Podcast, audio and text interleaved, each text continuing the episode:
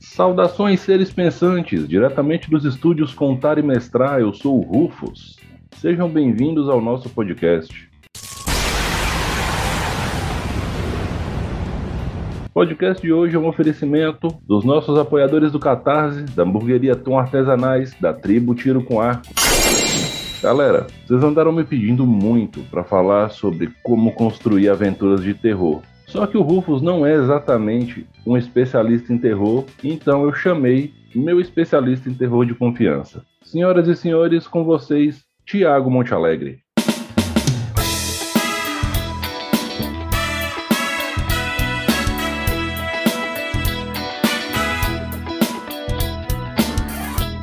Olha aí, salve, salve galera aí, contadores de histórias e mestradores, é assim que se fala? É, pode ser. Oh, mestres. Mestradores, contadores, tá tudo na mesma. Olha aí, cheguei aqui pra conversar um pouco aí, né, sobre esse tema maravilhoso e belo, que é o terror. Bom, Thiago ele é um especialista em desgraçamento mental de seus players, certo? A primeira aventura de Call of Duty que ele mestrou, que a gente jogou no Halloween, gerou um efeito muito interessante de algumas pessoas não terem dormido depois da aventura, mas foi uma aventura muito boa.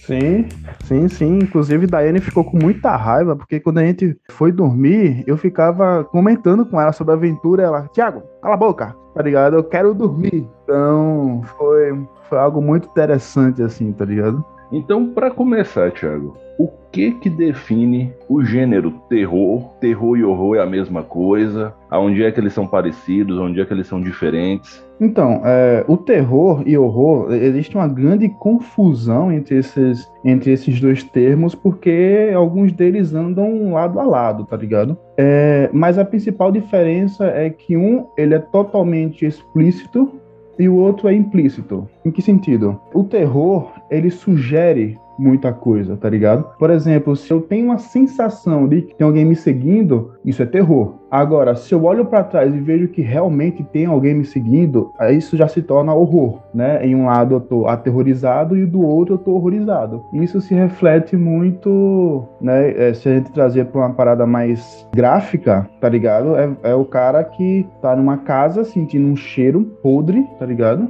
E aí, do nada, ele vai abrir uma porta e vê um cadáver, tá ligado? Aí você vê a transição do terror pro horror. Então, é basicamente isso. Então, significa que eu posso fazer uma aventura de terror baseada só em sugestões. Eu posso deixar o pessoal o tempo inteiro com as expectativas em suspenso, uhum. achando que algo vai acontecer, mas sem necessariamente mostrar muita coisa. É isso? Sim, com certeza. E essa é muito da premissa do, do Call of Cthulhu, tá ligado? Apesar dele ser um horror, apesar de, tipo, quando os personagens forem presenciar a criatura, vai ser o fim, tá ligado? Vai ser o horror de fato. Mas o, o Call of Cthulhu, como ele é uma pegada mais investigativa, você vai ficar cozinhando os jogadores ali, tá ligado? Para depois pegar eles quando eles estiverem da maneira mais distraída possível, tá ligado? Eu andei conversando sobre Cthulhu esses tempos atrás com a Lari, lá do arroba Lari Sensei, do Instagram. Uhum. Ela é uma grande fã de Lovecraft também, mestra Cthulhu também. E uma coisa que, pelo que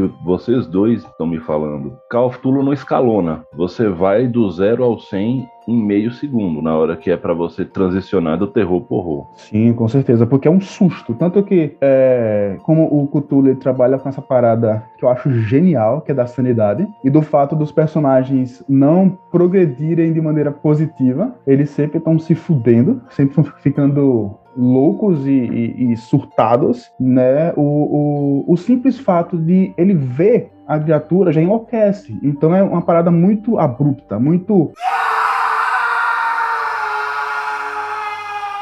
Galera, é isso, tá ligado? Então sempre é uma virada muito grande. É, a aventura de Cthulhu que eu tava mestrando, é, que eu mestrei para você, pra, pra galera daqui, né? Tava tudo suave, vocês estavam andando, investigando, e aí do nada começou uma maluquice que ninguém sabia onde tava, era chuva de corpos, é, é era criaturas sobrenaturais, era, era choro e é bagaceira, tá ligado? É loucura. É, esse é o conceito de Coffee Cthulhu, né? A loucura. Então, vamos trazer ela pra mesa.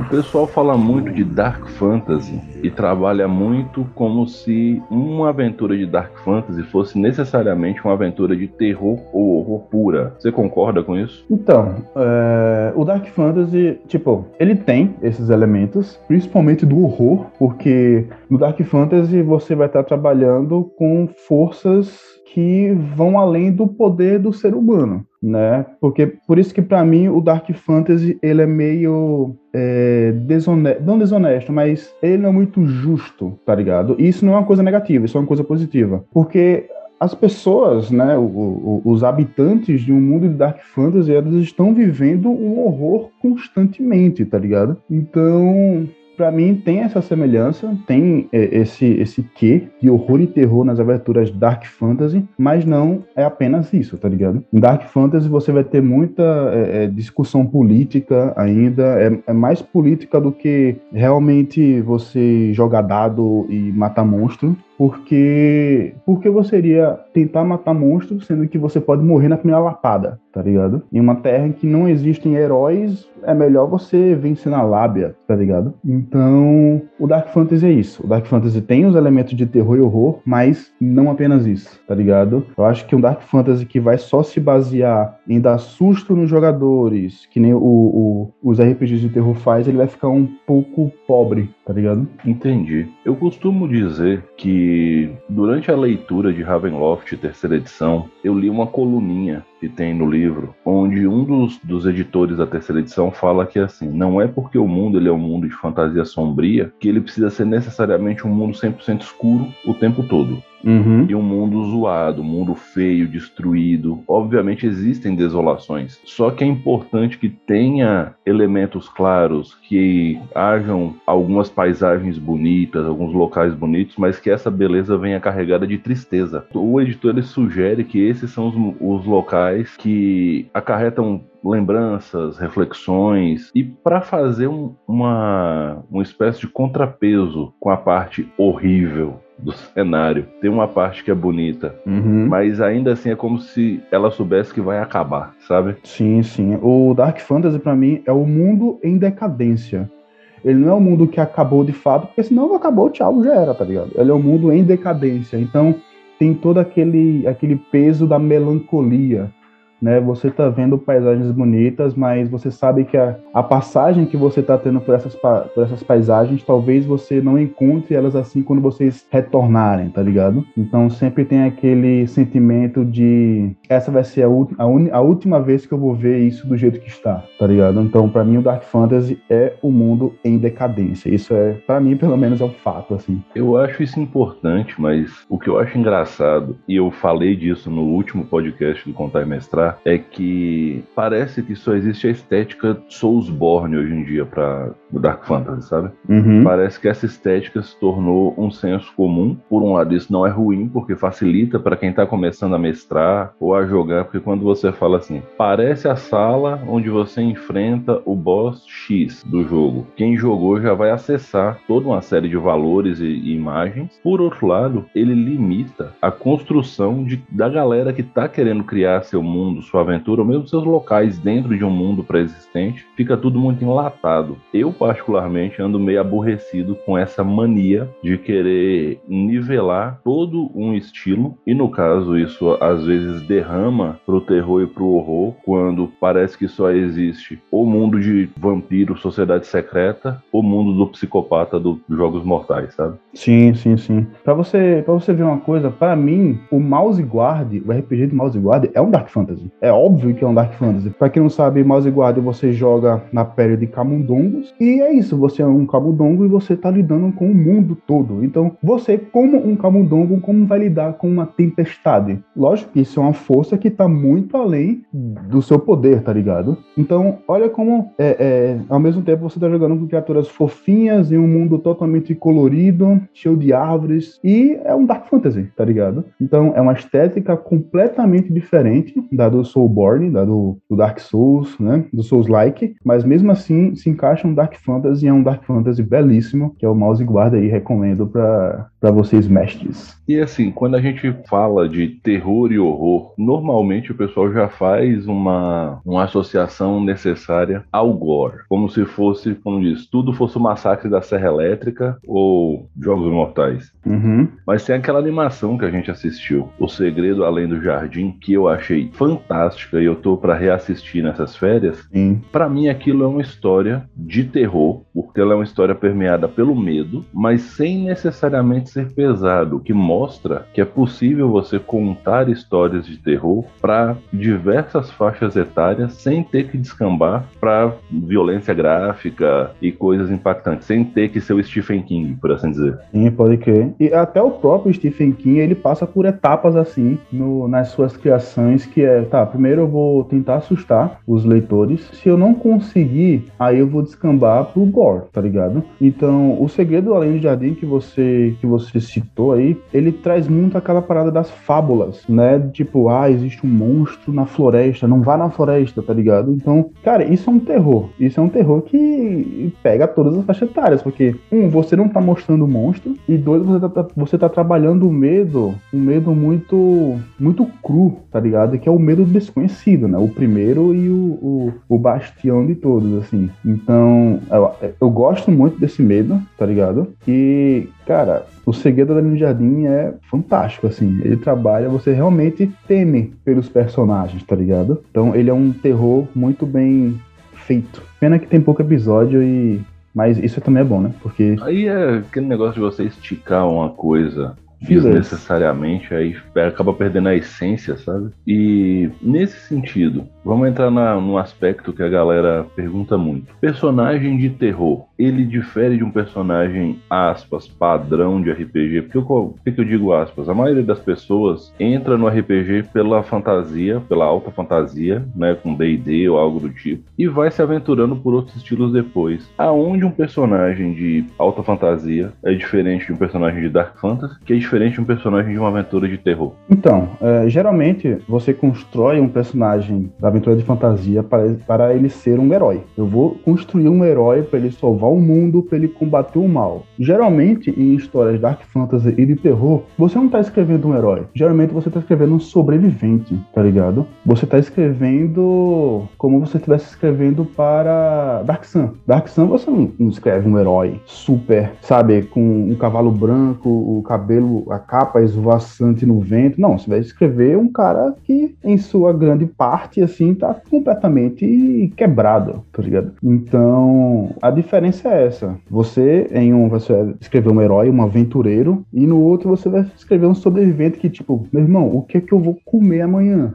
Tá ligado? Então, eu acho que essa é a principal diferença de personagem, assim. Agora eu vou trazer uma questão polêmica. Chama. Eu digo polêmica porque, para mim, ela é bastante pacificada mas ainda há uma parcela da comunidade que insiste em utilizar fantasia sombria, terror e horror como desculpa para criar personagens para reproduzir uma série de atitudes socialmente, moralmente e completamente reprováveis, tipo estupro, mutilação espontânea e por prazer, sabe? E todo tipo de violência física, psicológica e de qualquer outra forma possível. E aí a pergunta é: é 100% cabível? Não é cabível? Aonde é que você acha que isso aí tá, essa discussão? Então, é, não, porque para mim o, o RPG de terror, de Dark Fantasy, ele não é feito para chocar, né? Ele não é feito para, ah, eu vou criar essa aventura porque eu quero falar sobre esses assuntos para, não,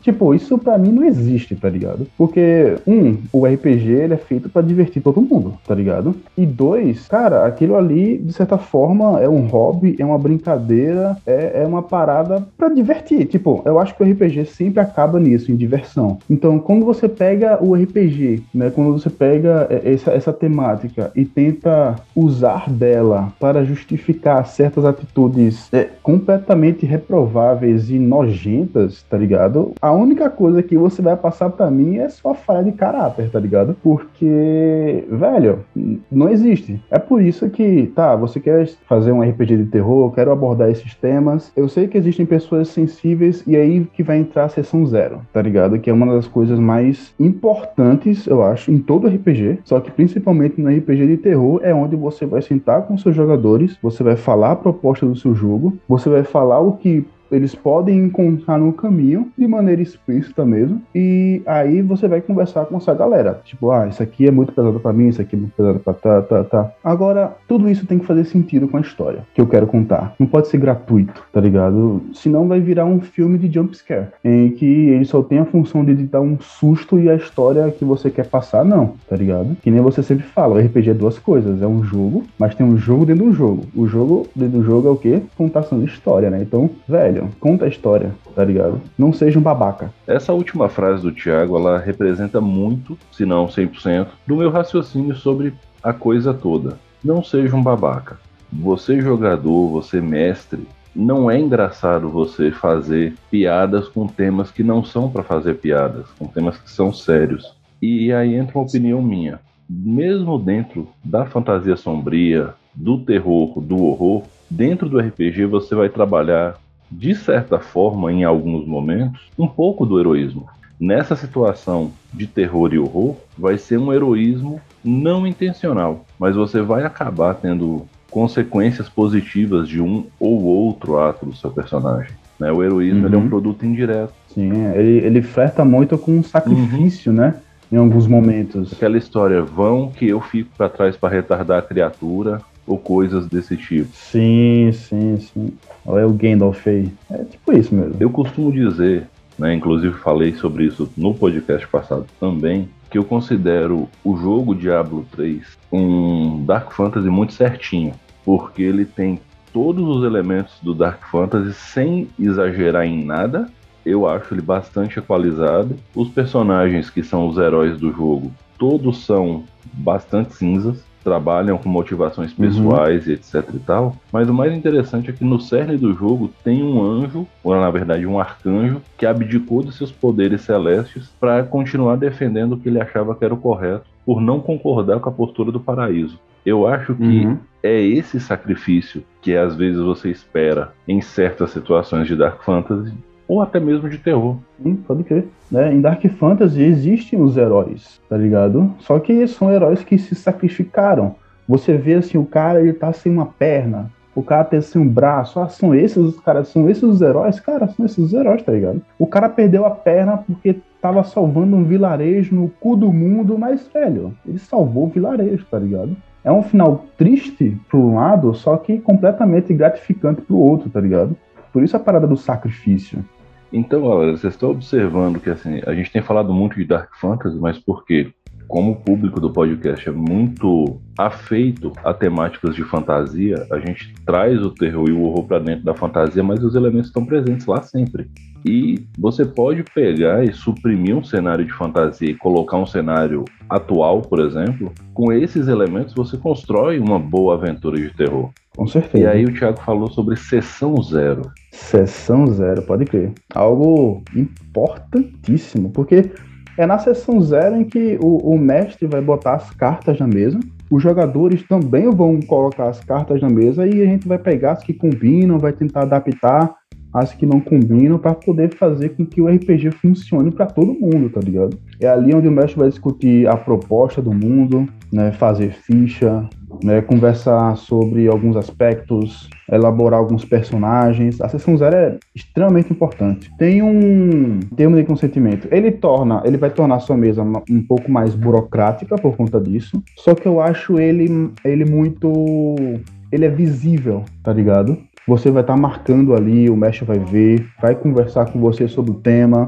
Né? Nessa mesa que eu fiz aí, eu cheguei para os jogadores, falei, pessoal, é o seguinte, é, a mesa eu vou abordar temas pesados, certo? É, obviamente é um RPG de terror, e se vocês colocarem não em tudo, eu vou perder um pouco, o RPG vai perder um pouco, tá ligado? A nossa diversão vai perder um pouco.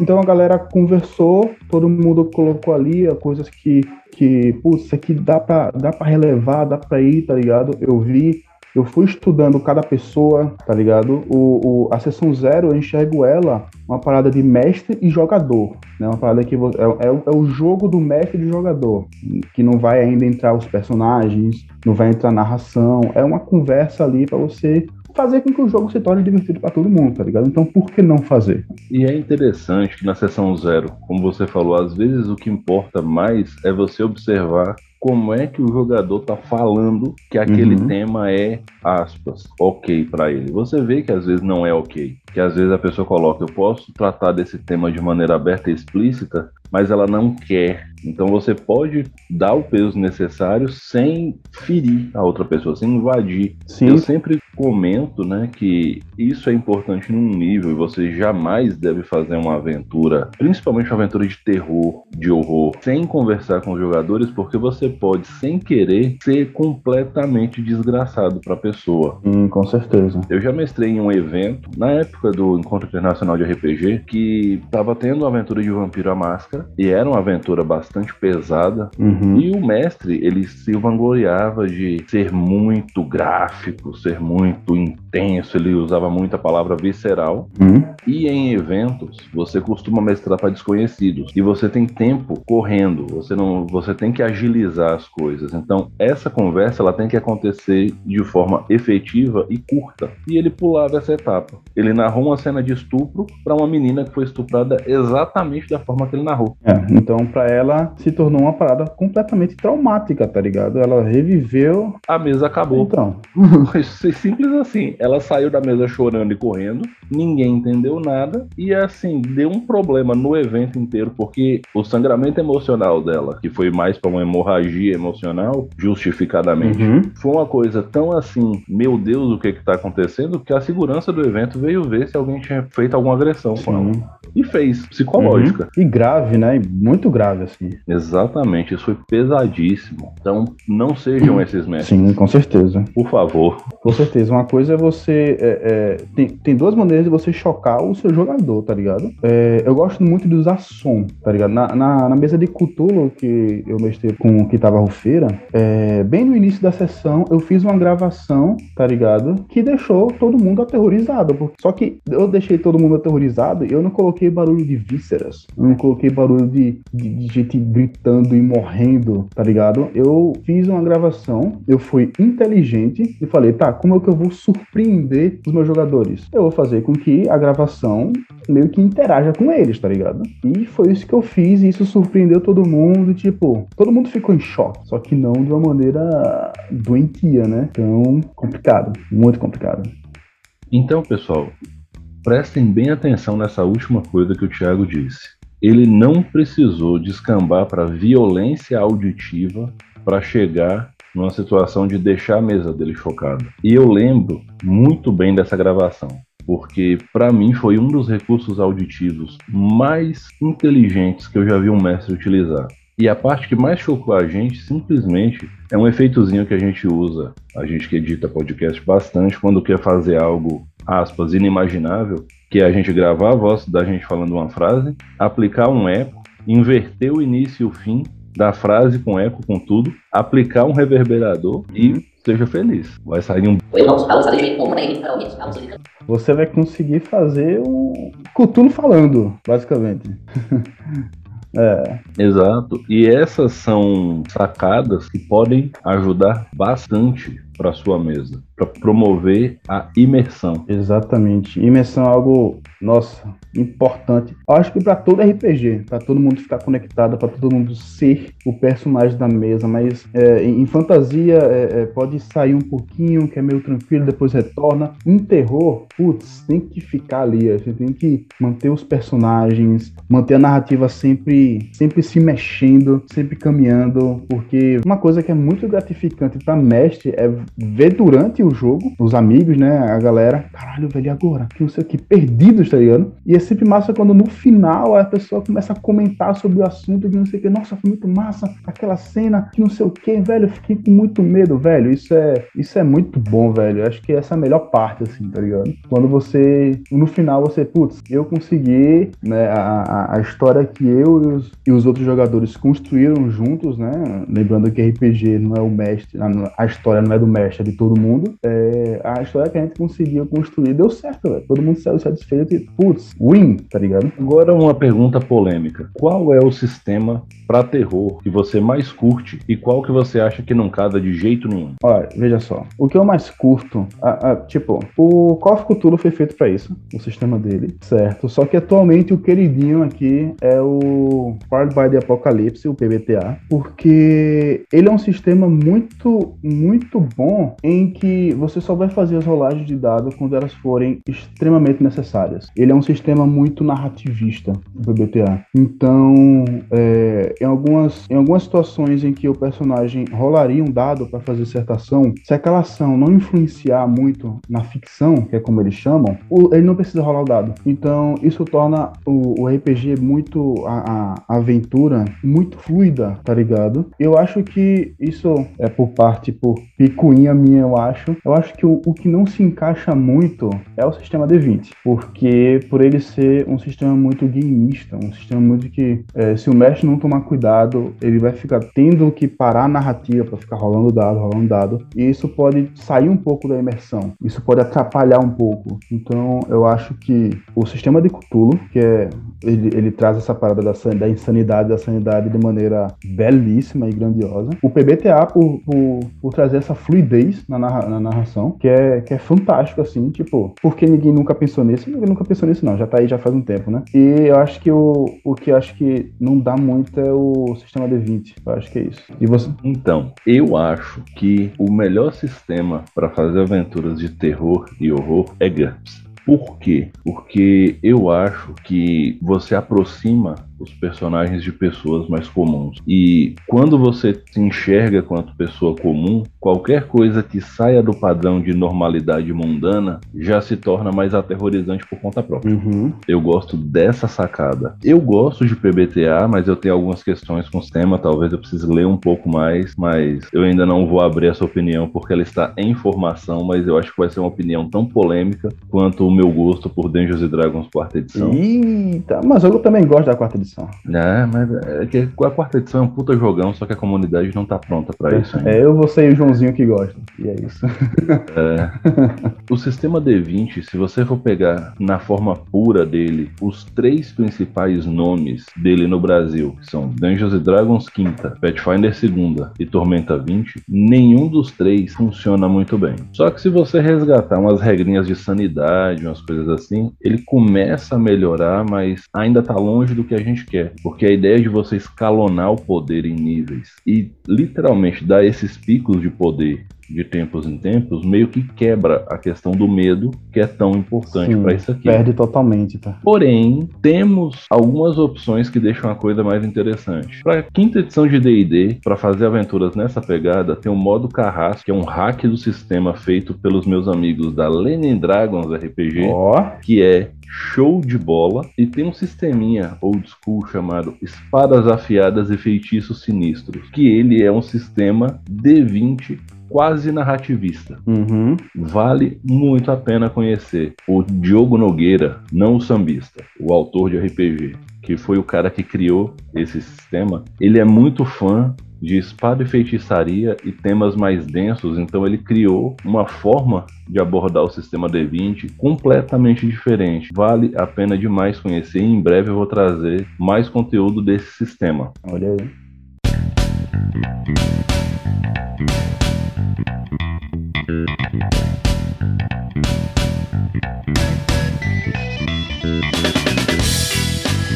Eu acho que é isso, Thiago. Eu agradeço muito por ter vindo conversar com a gente aqui, compartilhar um pouco da sua visão sobre terror, horror, dark fantasy, recursos e personagens. É isso aí. E deixe seus recados. Olha, e antes de finalizar, eu quero dar um, um lembretezinho para jogador. Escrevam a porcaria do background caceta. Porque isso ajuda tanto quando você tá elaborando a aventura que você não tem noção, tá ligado? Escreva uma porcaria do, do, do background, porque senão seus personagens vão ficar perdidos lá na frente, sem nada, tá ligado? Enquanto os outros estão ali se encaixando na história, desenvolvendo. Escreva uma porcaria do background, cara. Não vai custar nada. Eu sei que tempo é meio raro hoje em dia, mas reserve um pouquinho aí, escreva um background no WhatsApp mesmo, envia pro mestre, que vai facilitar muito né, a, a, criação do mundo em conjunto, né? Então esse é meu apelo, escrevam o background. E, e, por favor, não venha com aquele background, eu tenho amnésia e sou perseguido por um cara misterioso de capuz. É, por favor, não façam é, isso. É, é isso aí, então... É, isso é para você, Daiane. Sei que você está ouvindo. Você não escreve background quase nenhum. Eu ainda estou esperando o seu de cult. Você não escreveu ainda. É isso aí. Só porque é, é, é namorado do mestre. Não, aqui não tem regalias, não. Aqui é terror. Né? Vamos, feira. Ó, só um comentário. A Dai me deve um background de dois anos Olha atrás. Aí, tá, tá? vendo?